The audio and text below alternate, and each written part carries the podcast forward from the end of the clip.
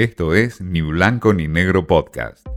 Mensaje directo al grano, porque siempre hay algo nuevo para aprender. Con Martín Di Natale. Convengamos que no se estaría de- discutiendo lo que dice mi ley en un escenario político serio. ¿Cómo puede ser que estas pasos estemos discutiendo que alguien dijo que se puede garchar, que el otro dice que no sé qué se puede hacer, este, que realmente ¿Qué estamos sentiste con la frase de, de Tolosa Paz, digamos, de, de esta Ah, teoría de los una peronistas? cheta que dice malas palabras. Asistimos a una campaña electoral plagada de banalidades y de lo que llamaríamos o que llamaría Beatriz Sarlo malas palabras cuando le retrucó a Tolosa Paz por aquella frase de quién garcha más si el peronismo o la oposición. Milei acaba de decir de que la casta política es puro parásito, inútiles y son pura mierda. Lozada, la candidata en Santa Fe, muestra sus videos hots y es cuestionada por diferentes actores.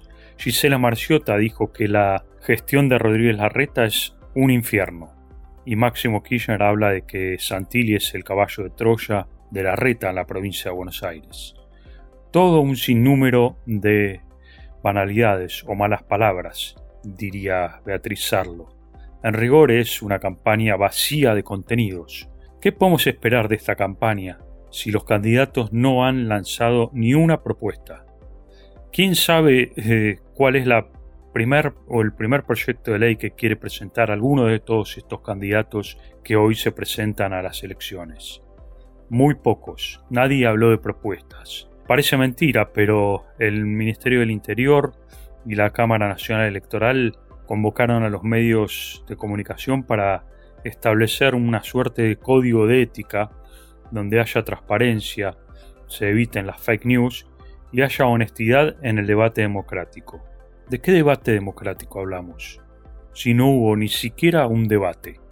No hubo un debate entre candidatos. Lo pidió, es cierto, Tolosa Paz en la provincia de Buenos Aires, pero nadie le hizo caso y tampoco hizo demasiados esfuerzos la candidata del Frente de Todos para que haya debate.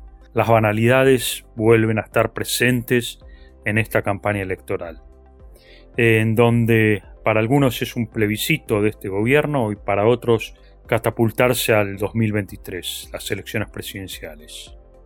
Anna Arendt, la pensadora alemana, dijo que no hay pensamientos peligrosos.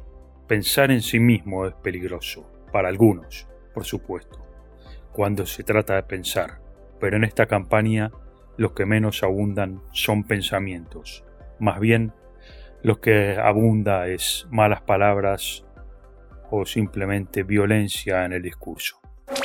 Esto fue Ni Blanco ni Negro Podcast.